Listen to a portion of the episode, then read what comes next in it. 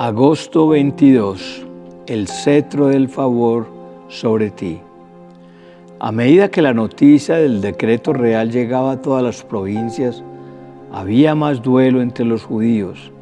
Ayunaban, lloraban y se lamentaban, y muchos se vestían con tela áspera y se acostaban sobre ceniza.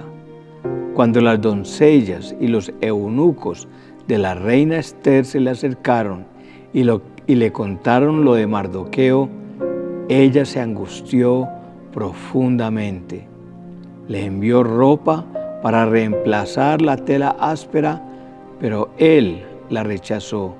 Encontramos en Esther 4:34. El pueblo ayunaba, lloraba, se lamentaba, pero no hacían nada. Muchas veces ante las adversidades de la vida actuamos igual, sin crear un plan de contingencia que nos libere de esa situación. Eh, pero Esther fue proactiva. Ella se angustió profundamente, no negó sus sentimientos. Está bien sentir aflicción a la hora de enterarnos de algo malo, pero tenemos que superarlo. No podemos darle largas a una estación de dolor y hay que hacer algo más que dolerse. Hay que salir adelante. Si te quedas callada en un momento como este, el alivio y la liberación para los judíos surgirán de, de, algún otro lado, pero tú y tus parientes morirán. ¿Quién sabe si no llegaste a ser reina precisamente para un momento como este, Esther 4:14. Somos linaje de Dios, llamados a actuar como tal, asumir responsabilidades y riesgos como líderes que somos llamados a ser. No te quedes callado, habla con Dios, cuéntale tu caso, dile cómo te sientes y saca ese dolor de tu vida. Esther 4:16 dice, ve y reúne a todos los judíos que están en Susa y hagan ayuno por mí. No coman ni beban durante tres días, ni de noche ni de día, mis doncellas y yo haremos lo mismo. Entonces, aunque esté contra la ley, entraré a ver al rey. Si tengo que morir, moriré.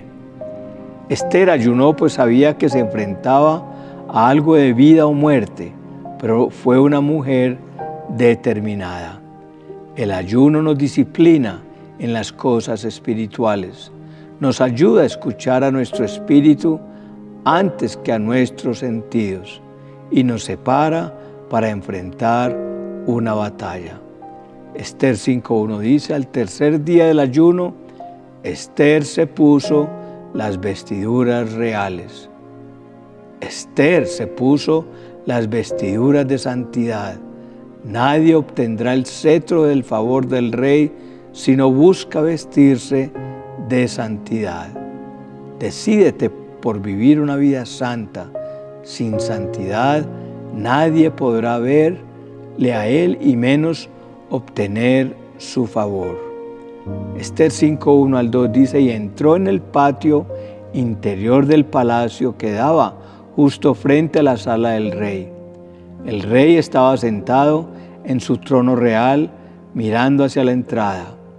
Cuando vio a la reina Esther de pie en el patio interior, ella logró el favor del rey y él extendió el cetro de oro.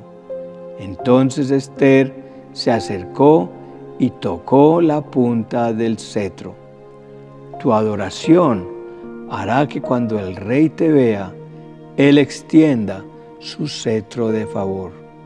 Esther 5.3 dice, entonces el rey le preguntó, ¿qué deseas, reina Esther?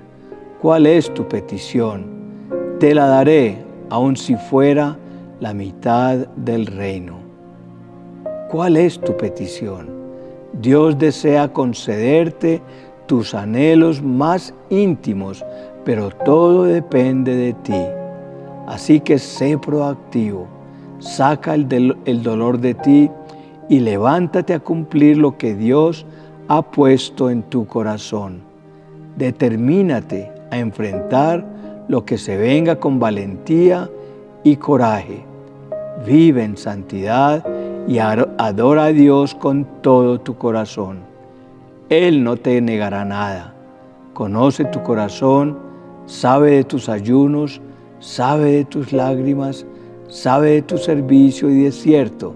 Te bendecirá tanto que sabrás que su cetro ha sido extendido sobre ti.